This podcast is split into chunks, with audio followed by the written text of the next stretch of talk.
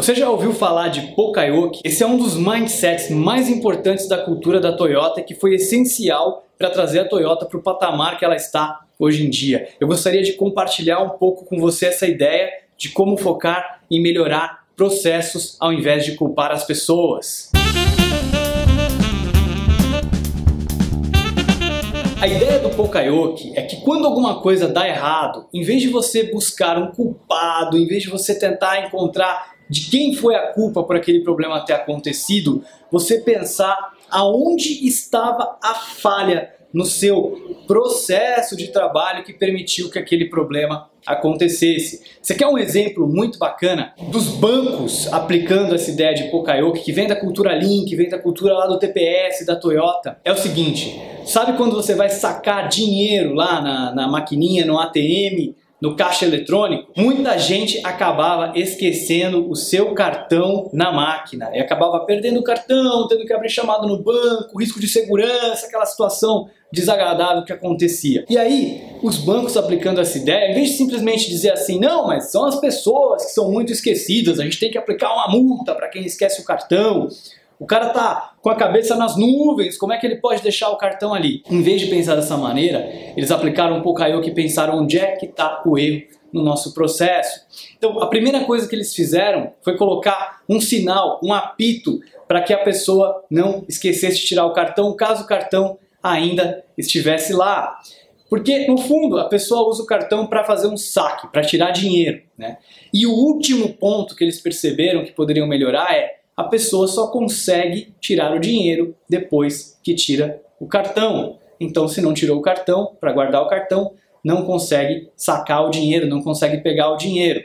E antes a pessoa podia pegar o dinheiro e largava o cartão ali na máquina e não tinha problema. Então, quando eles perceberam que eles poderiam fazer uma mudança simples no processo para que a pessoa não conseguisse tirar o dinheiro sem antes tirar o cartão, eles conseguiram reduzir drasticamente a quantidade de pessoas que esqueciam o cartão na máquina. Agora, pensa na sua empresa, nos problemas que você tem hoje em dia e que você está sempre, de alguma maneira, culpando as pessoas, que as pessoas são esquecidas, que são descomprometidas e tal. Muda esse mindset, para de culpar as pessoas e começa a pensar em como é que você pode mudar, melhorar, formatar o processo, a forma que as coisas acontecem para resolver essa situação. Então, muitas vezes, por exemplo, empresa de desenvolvimento de software, você tem ali muito defeito, muito bug, e aí você pode começar a pensar: nossa, mas são os testadores que não estão testando direito, são os desenvolvedores que não estão prestando atenção no que estão fazendo. Mas você pode criar, desenvolver um processo melhor, aplicar técnicas, por exemplo, de integração contínua e outras coisas que existem nesse mundo para garantir que você vai ficar sabendo do defeito o quanto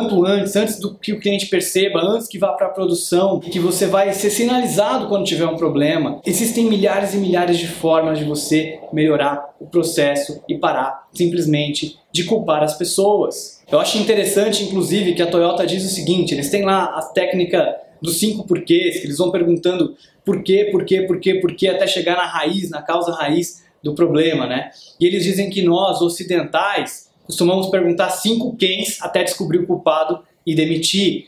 Então a gente tem que parar de ter essa mentalidade de buscar o culpado e começar a ter a mentalidade de buscar as raízes do problema e daí melhorar o processo para garantir que nunca mais aconteça. Porque se você culpa uma pessoa, demite a pessoa ou chama a atenção dela, isso não garante que uma outra pessoa depois não vá cometer o mesmo erro. Agora, quando você melhora o processo, que é o processo que todo mundo utiliza para trabalhar, aí sim você garante que o problema foi de fato resolvido. Essa foi a técnica Okayoke, do Lean, da Toyota, do TPS. Eu espero que você tenha gostado desse episódio.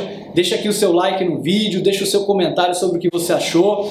Não esquece de fazer o review do podcast se você está ouvindo também no iTunes. Muito obrigado e até o próximo episódio.